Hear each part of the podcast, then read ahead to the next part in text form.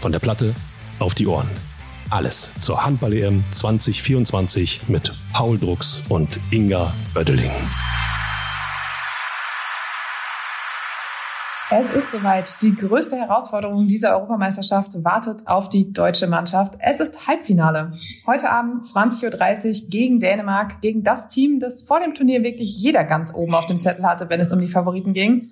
Alles bereit also für einen großen Abend, oder Paul? Definitiv. Ich glaube, Alfred hat ja gesagt, wir brauchen die beste Leistung des letzten äh, Handballjahrzehnts. Äh, und ich denke, damit wird er auf jeden Fall recht haben. Anders wird das gegen die Dänen nicht funktionieren. Du sitzt mal wieder am Flughafen, nur für diejenigen, die vielleicht im Hintergrund ein paar Geräusche hören. Das ähm, liegt daran, dass wir eben immer noch nicht wieder in einem Land sind.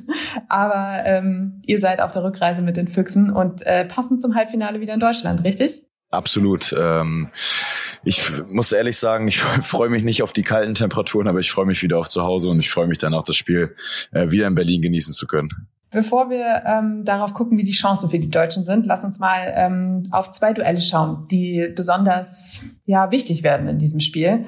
Das ist einmal das Torhüter-Duell zwischen Andreas Wolf und Niklas Landin. Würde man zumindest denken vor der Europameisterschaft. Ähm, Andreas Wolf mit 72 Paraden unter den Top 3 der, Tor, äh, der Torhüter in dieser, bei dieser EM. Niklas Landin mit 42 muss sich nämlich bei diesem Turnier hinter Emil Nielsen anstellen, der mit 55 Paraden ein ziemlich gutes Turnier erwischt hat. Ähm, das ist ein sehr junger Torwart äh, vom FC Barcelona, gut, so jung auch nicht, 26. Äh, hattest du den auf dem Zettel, Paul? Äh, hatte ich, weil er uns das ein oder andere Mal schon die Nerven geraubt hat. Ähm, aber ich glaube, man hat, äh, ja, hat sich nicht so weit aus dem Fenster gelehnt, wenn man vielleicht vor dem Turnier gesagt hat, dass Niklas Landin die klare Nummer eins ist. Äh, nichtsdestotrotz, ich glaube, das könnte auch so ein bisschen unser Vorteil sein. Andi ist bei uns die klare Nummer eins, ähm, hat sehr, sehr gut gehalten, wie du auch gesagt hast im Turnier. Ähm, und auf ihn wird es ankommen. Und bei den Dänen, ja, ist es, glaube ich, schon schwierig für Niklas äh, Landin äh, mit der Rolle zurechtzukommen. Vielleicht jetzt ja so eine leichte Nummer zwei zu sein. Das könnte unser Vorteil sein. Emil Nielsen spielt nämlich zum ersten Mal in seiner Karriere eine etwas größere Rolle im dänischen Nationalteam. Vorher war er immer äh, hinten dran, weil an äh, Niklas Landin wirklich kein Weg vorbeiging. Ähm, wir haben gestern ganz kurz darüber gesprochen, dass auch ähm, die Deutschen einen starken zweiten Torhüter haben mit David spät, ähm, der vor allem über seine Emotionen kommt, ist das eben auch das, was das deutsche Gespann dann stark macht, dass da dann doch auch noch jemand kommt, der genau seine Rolle kennt, aber auch richtig Bock hat? Ja, ich wollte gerade sagen, ich glaube, das, was du zum Schluss gesagt hast, ist ganz richtig, dass man, dass beide ihre Rollen kennen. Andy ist sicherlich die klare Nummer eins. Äh, David weiß, dass er dahinter kommt und hat damit, glaube ich, auch kein Problem und genießt jede Sekunde, wie man sehen kann auf dem Spielfeld, wenn er dann spielt äh, und macht das auch sehr, sehr gut. Äh, und das ist glaube ich, wichtig zu wissen, äh, wo man steht, wie man auch das Vertrauen vom Trainer hat. Äh, und das funktioniert bei den beiden ziemlich gut, habe ich das Gefühl zumindest. Äh, und ich glaube, für Andi ist es sehr, sehr wichtig, auch das Selbstvertrauen zu haben, zu wissen, okay, in den wichtigen Spielen werde ich anfangen, das ist mein Moment. Und das brauchen wir auf jeden Fall. Ein zweites äh, Duell ist das der Schlüsselspieler zwischen Juri Knorr und Matthias Gitzel. Äh, Juri Knorr hat mit 43 Toren ähm, auch noch gute Chancen auf den Topscorer, denn äh, Martin Costa aus Portugal mit 54 Toren aktuell ähm, ist nicht mehr im Turnier. Das sind noch elf Tore, aber in zwei Spielen ist das natürlich auch machbar.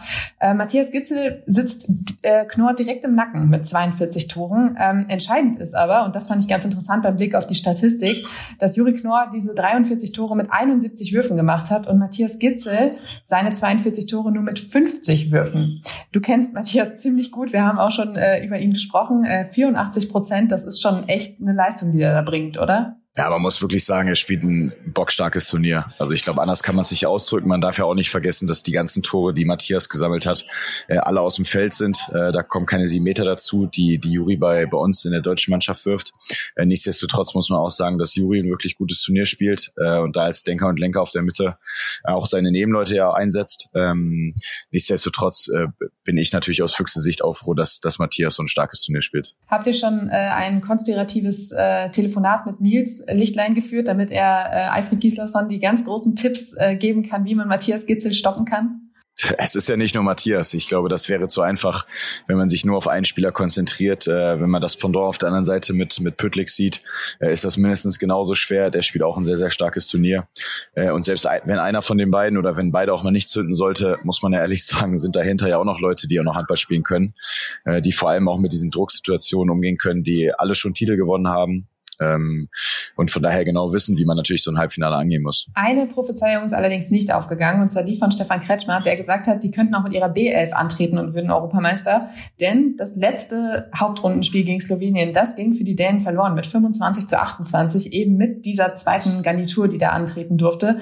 Ähm, hat der Topfavorit trotzdem die Erwartungen erfüllt, auch wenn man da so ein bisschen federn lassen musste? Finde ich schon. Ich hätte auch nicht gedacht, dass sie gegen die Slowenen äh, verlieren. Ähm, ich glaube, es ist natürlich aber auch für Spieler, die das Turnier über sehr, sehr wenig gespielt haben, dann auch schwierig, da hochzufahren und, und das Selbstvertrauen zu haben. Ja, nichtsdestotrotz finde ich, haben sie, sind sie ihrer Favoritenrolle auf jeden Fall gerecht geworden, haben super gespielt, haben sich auch von Spiel zu Spiel gesteigert. Ich finde, in den ersten Spielen waren sie auch noch nicht auf dem Niveau wie, wie danach, aber gerade das Spiel gegen Schweden hat gezeigt, äh, dass sie definitiv auf äh, Kurs sind. Jetzt gehen beide Mannschaften mit ähnlichen Voraussetzungen in dieses Halbfinale. Beide haben äh, ihr letztes Hauptrundenspiel verloren. Wir haben da gestern drüber gesprochen, was das mit so einer Mannschaft macht, wie schnell man das abhaken kann. Ich denke, gerade bei den Dänen, dadurch, dass viele Stars geschont wurden, ist das dann einfach auch abgehakt und äh, interessiert nicht mehr. Ähm, es gibt aber eine, einen großen Unterschied und das ist, dass Dänemark von Hamburg nach Köln ziehen musste in der Zwischenzeit, von der Hauptrunde jetzt in die Finalrunde. Ähm, sie kommen jetzt von einer Heimspielatmosphäre, die es in Hamburg ja war, mit unfassbar vielen dänischen Fans in der Halle, in diese deutsche Hölle von Köln. Ähm, was macht das für, ein, für einen Unterschied? Ja, das ist, äh, finde ich auch, das kann so oder so ausgehen, weil äh, ich meine, die Deutschen sind jetzt auch schon relativ lange in Köln. Äh, hoffe ich nicht, dass da der Lagerkoller schon eingesetzt hat. Ähm, die werden sich sicherlich gut ablenken. Das kann natürlich ein Vorteil auch sein für die Ideen, dass man jetzt nochmal einen Tapetenwechsel hat und dass man vielleicht ähm, ja da da nochmal irgendwie äh, einfach ein neues Umfeld hat und und äh, ein bisschen entspannter ist. Auf der anderen Seite, wie du gesagt hast, so ein Reisetag ist auch nicht immer ganz unanstrengend, vor allem nach so vielen so vielen Spielen in den Knochen. Ähm, von daher, ja, glaube ich eigentlich schon, dass es relativ ausgeglichen ist. Das letzte Aufeinandertreffen äh, zwischen Dänemark und Deutschland gab es im Eurocup im März 2023. Äh, du warst dabei. Ähm, es gab zwei Niederlagen, allerdings nicht so deutlich, wie man das vielleicht äh, vermutet hätte angesichts dieser Übermacht Dänemark.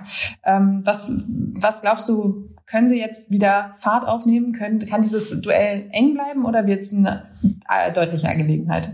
Ja, ich glaube, das Schlimme war damals äh, gar nicht das Ergebnis, sondern das Gefühl, äh, dass, dass man gefühlt keine Chance hatte.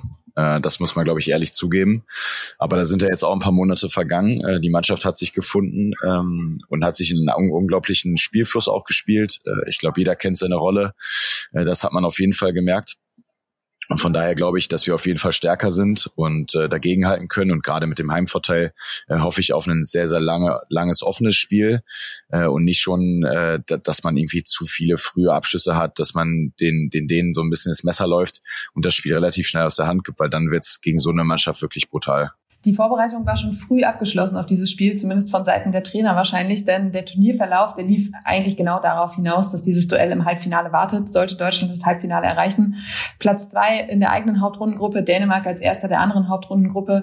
Ähm, ich habe gestern im, im, Fernsehen auch gehört, die Videos liegen alle schon bereit. Äh, ist das ein Vorteil, dass man eben diesen freien Tag dazwischen dann nutzen konnte, um ähm, sich voll darauf zu konzentrieren und nicht noch aufarbeiten musste, welcher Gegner da jetzt kommt?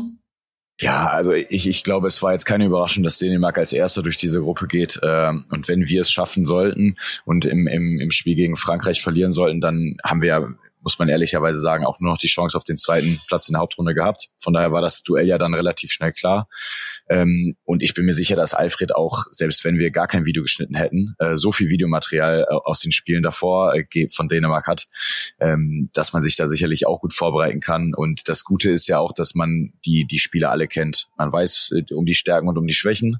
Ähm, und äh, ich, ich glaube, so viel Vorbereitung auf so ein Spiel brauchst du eh nicht, weil das sind Kleinigkeiten, die da entscheiden werden.